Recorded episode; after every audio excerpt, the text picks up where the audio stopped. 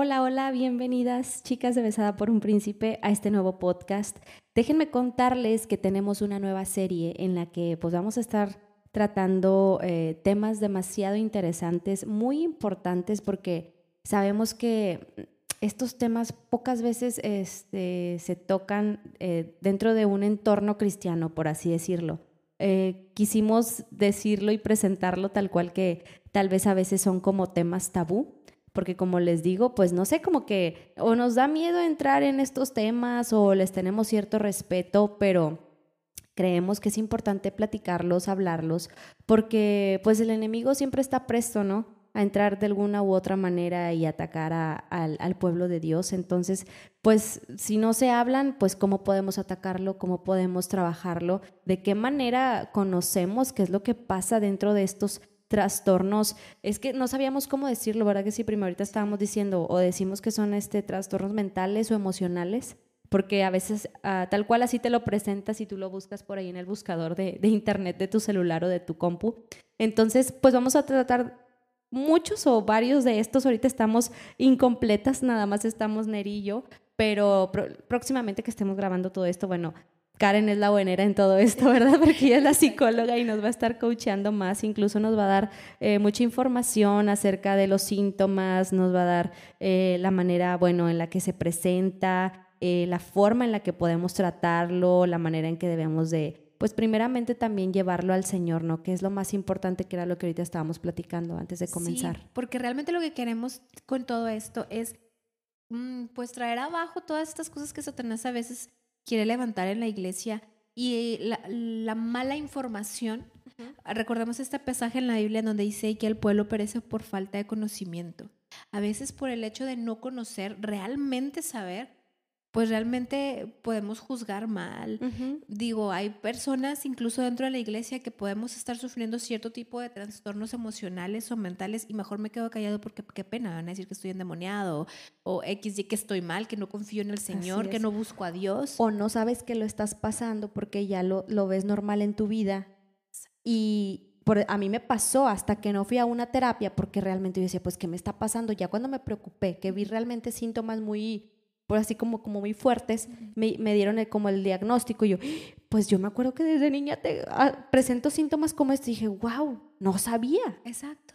Y la cosa es que no lo, no lo tratamos o no lo tratamos o, y lo dejamos pasar, vivimos con eso y realmente es algo que el Señor quiere que vayamos em, entregándole y que, y que lo vayamos manejando conforme a las armas que el Señor nos da, conforme a su palabra, en su espíritu, en su presencia, en todo. Al fin y al cabo, recordémonos que la palabra viene todo. A veces decimos, no, es que esto no lo explica la Biblia. No, en la Biblia viene todo. Realmente es un manual para la vida, para vivir. Y no es para, para vivir, eh, pero que no tengas esto, porque si tienes esto, no, no, realmente se cumplen todas las cosas de la vida ahí. Digo, por algo Salomón decía que todo lo que fue este, es lo que es lo que es ahorita y es lo que va a ser, ¿no? Entonces, queremos tocar estos temas, la verdad, a, mí yo cuando estábamos hablando de esto hace unos meses atrás, sí me emocionaba mucho decir, sí, porque hay que traer abajo todas estas mentiras. Grupos que pudiesen ser grupos de apoyo en la iglesia, no se dicen. Digo, por ejemplo, en mi caso, este, soy de cuna cristiana y, este, y, y realmente todo este tiempo nunca se me ha hablado o se nos ha compartido acerca de, de, oye, un cristiano también sufre depresión, o sea, un cristiano también tiene pensamientos de, de suicidio, un cristiano también tiene ansiedad, un cristiano también no es que lo justifiquemos, sino se trata de que, ah, bueno, pues como soy cristiana y tengo depresión, pues sí, es justificable. No, no es justificable. Hay, hay tantas cosas de ayuda. De hecho, tuvimos un live este, en donde se pudo tocar ese tema de cómo era tan importante y, nos compartía cómo, cómo era tan importante el no sentirse juzgado por la iglesia. O sea, si tengo depresión y si busco al Señor, tengo depresión y sí oro, pero estoy pasando por esto, o soy melancólico. Entonces, vaya, y lo vemos en la Biblia tantas cosas, y, no nada más en lo emocional o en lo mental, en, en la psique, sino también en otros temas tabús como es eh, el sexo. En la iglesia no se nos habla de eso. En, digo, no sé en, qué otros países nos estén escuchando, pero aquí en nuestro país, sí o sí, hasta hoy por hoy, el sexo es un tabú muy grande, aun cuando somos el país número uno en tanta basura sexual, el, el Satanás se aprovecha tanto de nuestra vulnerabilidad. Sí, porque es vulnerable. Ser ignorante es una sí, es ser vulnerable. Ajá. Entonces, no, no lo hablamos y, y, con nuestros hijos no se habla. Digo, yo no sé ustedes, pero, perdón, en mi caso, a mí nadie me explicó lo que era. Lo que sabía lo sabía por la escuela y después ya cuando vas creciendo por los amigos, pero realmente en la iglesia nunca se nos explica, oye, es esto, esto está bien, esto está mal. Lo único que te dicen es no tengas relaciones sexuales antes del matrimonio y ya pero no se te explica nada más. Y eso también es un arma para Satanás. ¿Por qué? Porque incluso los niños, ahorita los, niños van creciendo sin información y son tan propensos al abuso y es tan importante que nosotros eh, vayamos mm, tumbando todas estas cosas que Satanás, toda esta falta de información que Satanás quiere mantener en la oscuridad y todo conforme a la luz de la palabra. Siempre hagamos todo conforme a la luz de la palabra. Y hay muchos otros temas que realmente nos gustaría que ustedes nos hagan llegar. ¿Qué otros temas dices? Esto está que pudiera en estar mi iglesia o en mi vida o esto, eso está esto no se habla, ¿no?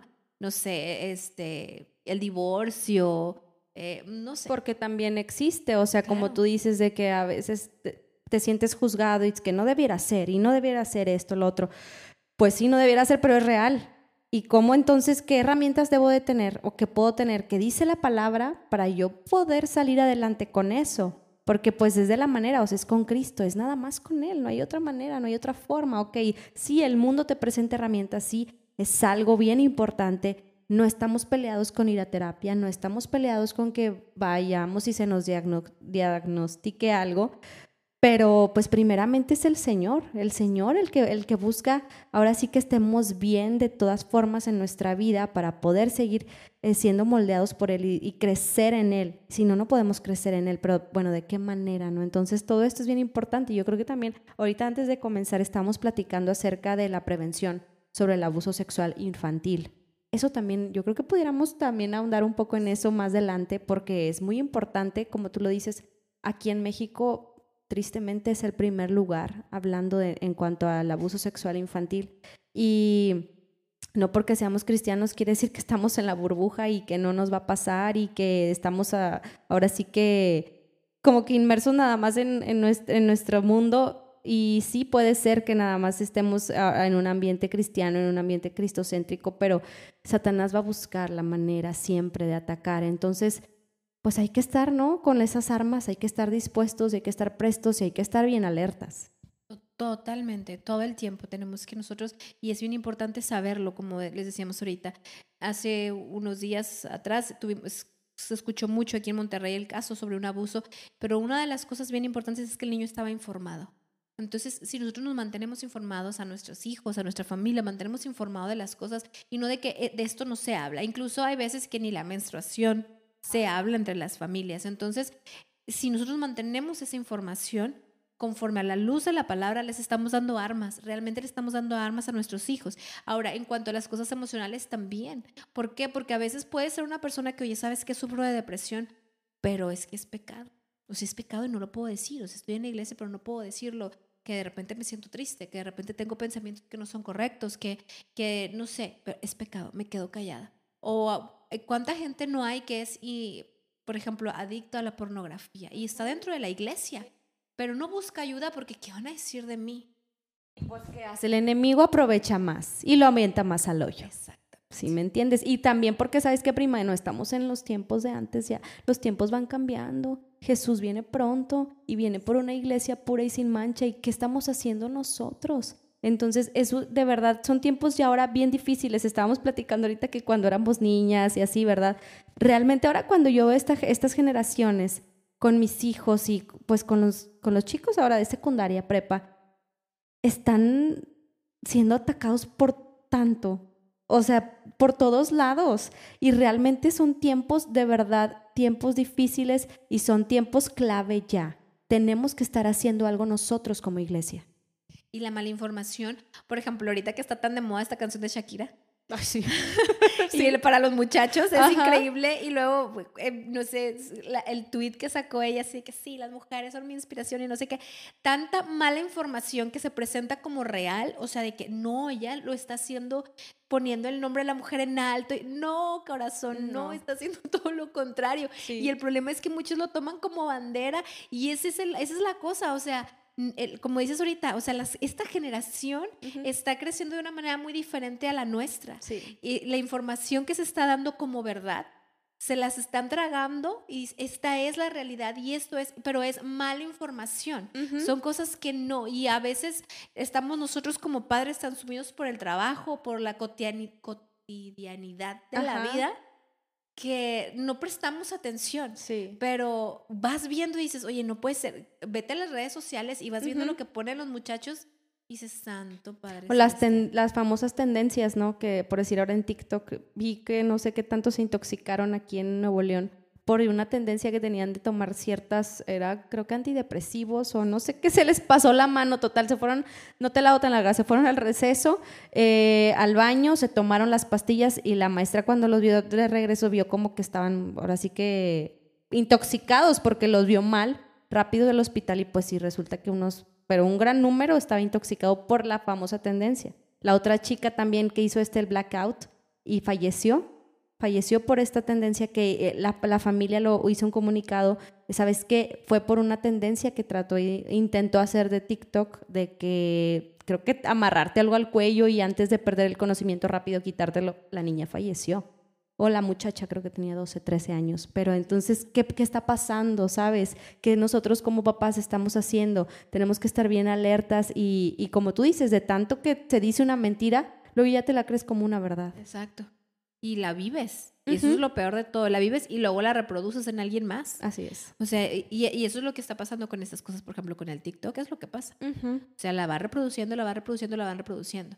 Entonces, la importancia de mantener la información siempre al alcance de la mano y lo tenemos conforme a la palabra y siempre todo lo que hagamos y digamos tiene que ser a la luz de la palabra, no nada más con la sabiduría de es que eso está mal, sí, pero porque está mal. Entonces, eh, en cuanto a las cosas emocionales, oye, es que tener sus pensamientos de suicidio está mal, pues sí, pero a veces hace sentir a la persona juzgada, haces que se sienta peor. Es decir, oye, bueno, a ver qué pasa. Y vemos en la Biblia, la vez pasada yo platicaba con mis hijos y yo les decía, Dios no nos pide ser perfectos, no tienes que ser perfecto todos los hombres de la Biblia eran totalmente pecaminosos e imperfectos, excepto Jesucristo, obviamente. Entonces yo les decía a ellos, a ver, dime uno, dime el nombre que tú quieras y vamos, y vamos a sacarle como que sus trapitos sucios al trapitos al sol. Sí, sí. Entonces decía, por ejemplo, José el Soñador. Ah, José el Soñador, pues obviamente era un ególatra, él quería, mírame, y Dios hace esto conmigo. Entonces, ¿qué sucede? El Señor lo trae hasta abajo para poder ahora sí levantarlo, ¿no? Trata con su corazón. Y no tenía perdón, tenía falta de perdón, tardó años en poder perdonar a sus hermanos al punto que al principio quiere vengarse. Sí pero es José el soñador. Entonces tenemos a Abraham, el padre de la fe. Oye, era un hombre que realmente vería, miraba por él mismo, mentía. Oye, no es mi esposa, es mi hermana, me explico. Eh, ciertas cosas. David, David podemos ver que estaba sumido en la lujuria. La vida se iba con una y con otra y con otra. hasta mató. Ella hasta mató y mintió. O sea, era un homicida y todavía mentía. Salomón, la lujuria le quedó corta. Sí. Entonces, me explico, dices, es, es, tanto, tenían problemas. Eh, David solía ser melancólico, se dice que incluso podía decir que era depresivo. Entonces, hay muchas cosas y que, se tienen ahí, que se viven en la cotidiana, en la vida cotidiana, vaya, otra vez, en la vida cotidiana, pero que realmente son reales y, y, están ahí. Y no se trata que ninguno de ellos, no es que ninguno de ellos tenían trastorno de ansiedad. ¿Cómo no? podemos leer en la Biblia y puedes ver, a lo mejor a simple vista no te dice, el rey David sufría de depresión. Claro que no, pero lo puedes ver por sus comportamientos, lo puedes ver por tanto, ahora que está tan de o léelo en el Salmo. Exacto. Sí. sí. Lee lo que escribe, ¿no?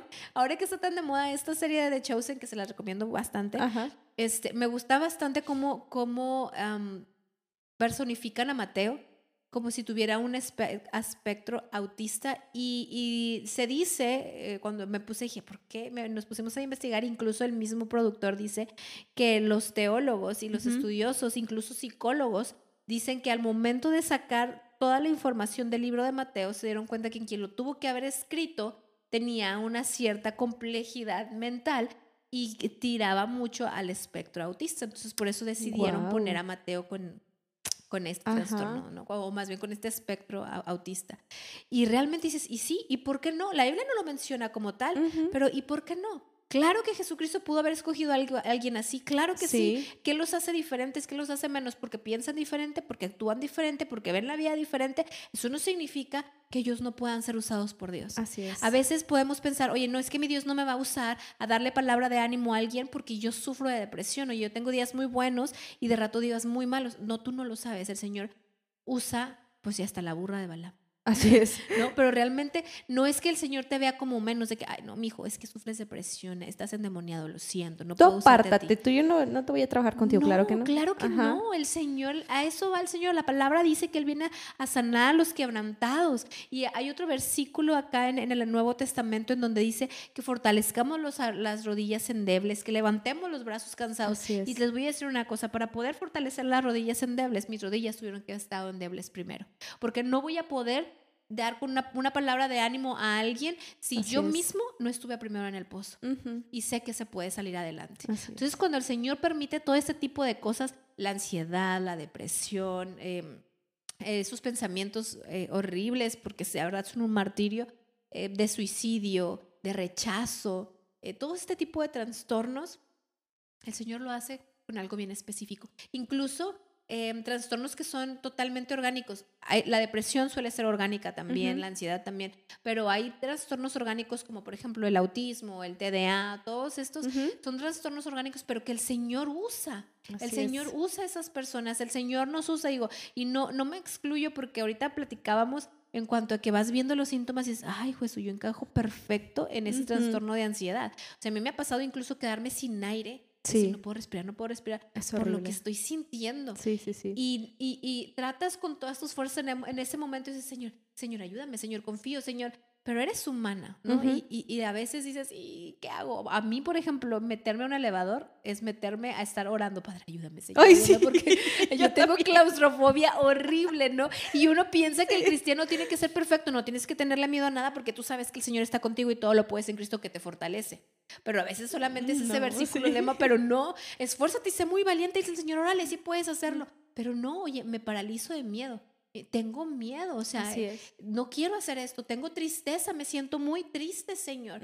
Dice, dice, em, ay, no recuerdo quién fue quien lo dice en la palabra, dice, mi alma está tan triste hasta el Seol, creo que fue mismo David, que decía, estoy tan triste, Señor, me siento que me muero de la tristeza. Es Oye, o el mismo Jesús antes de ir a la cruz.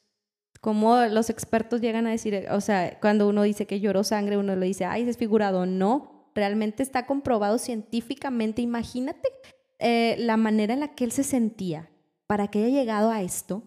Realmente fue algo impresionante, o sea, y si tú lo googleas, si lo googleas te dice que ese tipo de cuestiones dice que son los vasitos sanguíneos de la frente se rompen y la primera causa que te dice es por estrés. o sea, entonces es que como que el sudor, ¿verdad? Sí, el, sí fue como, donde, donde estás así con la fuerza de todo y el estrés que está viviendo y rompe Ah, entonces sudó como sangre. Sí. Wow. Entonces, ¿ves? O sea, tú puedes decir, hoy no, o sea, eso no, pero acuérdate, Jesús en su perfección, él era humano. Sí. Entonces, ¿cómo se pueden unir esas dos cosas, la perfección y la imperfección? Solamente Él, ¿no? Así es. Pero claro que, que el Señor ve nuestra condición. O sea, Él dice la palabra que cuando escoge a los discípulos eran del vulgro, o sea, era gente común que tenía sus manías, que tenía sus pecados, que tenía mañas también ya. sí, porque ves que a lo mejor que el otro robaba y que cómo lo veía el pueblo de no ese es de lo peor este. Sí, sí, sí, la verdad. Entonces te das cuenta que dices, oye, bueno, pero hoy en día Jesús pudo verlo y abrazarlos y tomarlos y llevarlos, pero hoy por hoy este, ¿me puede ayudar a orar? Tengo depresión. Pecado, no oras, no oras lo suficiente, no lees la Biblia, tienes que leer la Biblia. Y eso no, no es así. Conozco personas que realmente están luchando con esto, que realmente buscan al Señor y tratan, pero sigue estando ahí. Hay cosas que son orgánicas, como decíamos, hay enfermedades eh, que a lo mejor no es como que la enfermedad en sí de la depresión, sino otras. Por ejemplo, en mi caso, yo tengo hipo, eh, hipotiroidismo, perdón, la tiroides mueve muchas cosas ahí en las eh, hormonas y en las emociones. Entonces, días estoy como que en una montaña rusa, ¿no? Días en el pico más alto y días en el pico más bajo. Y, y no es algo que, ay, no, es que no gusta a Dios. No, créeme, busco al Señor con mi corazón. Señor, me siento así. Lo vimos en los podcasts pasados cuando hablamos del posparto. De a veces sientes que te, el infierno te traga y es, horrible. Sí. Y dices, Señor, no es que no te busque, no es que no te ame, Señor. Lo intento, pero realmente me siento así.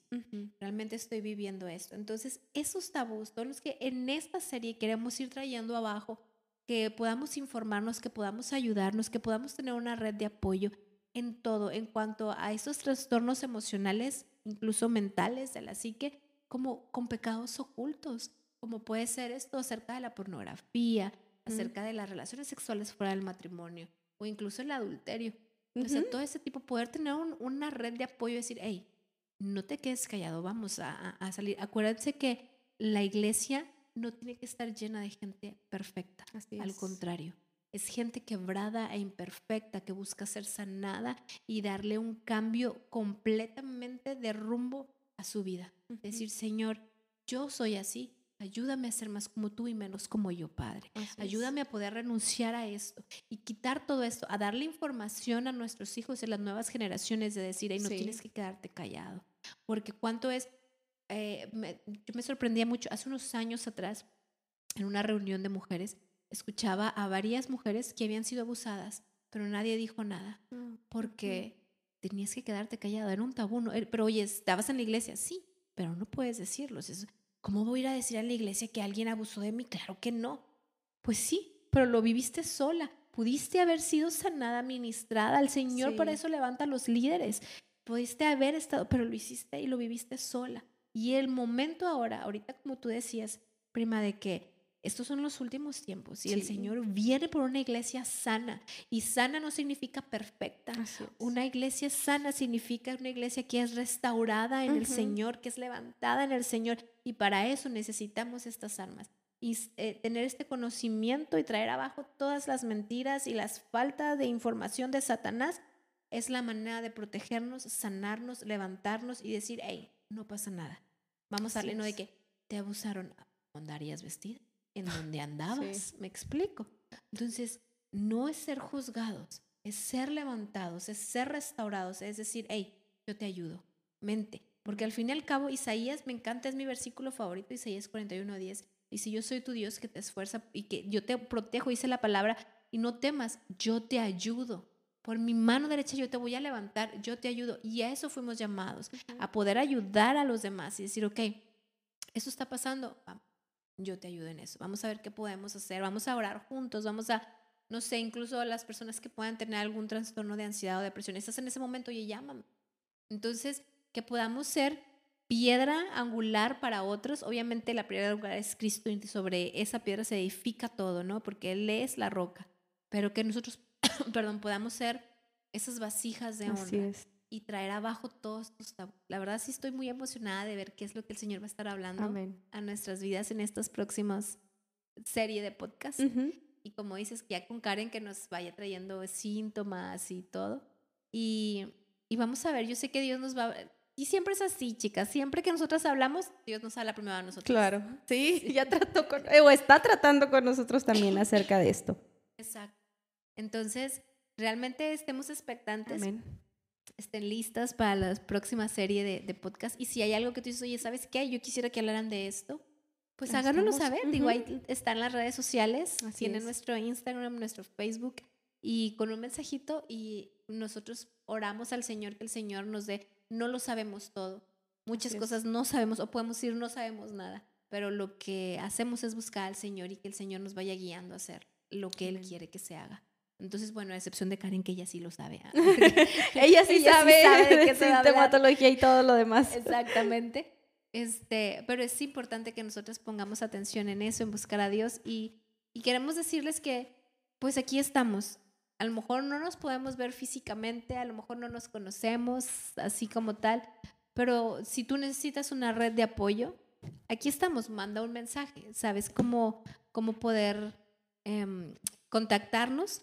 Y, y pues queremos ser de bendición. Queremos poder decirte yo te ayudo. Que el Señor les bendiga y que el Señor les guarde, que el Señor haga resplandecer su rostro sobre ustedes y pues atentas a la próxima serie. Así es, aquí estaremos próximamente, nos despedimos, pero pues ya saben que estamos muy cerca de ustedes.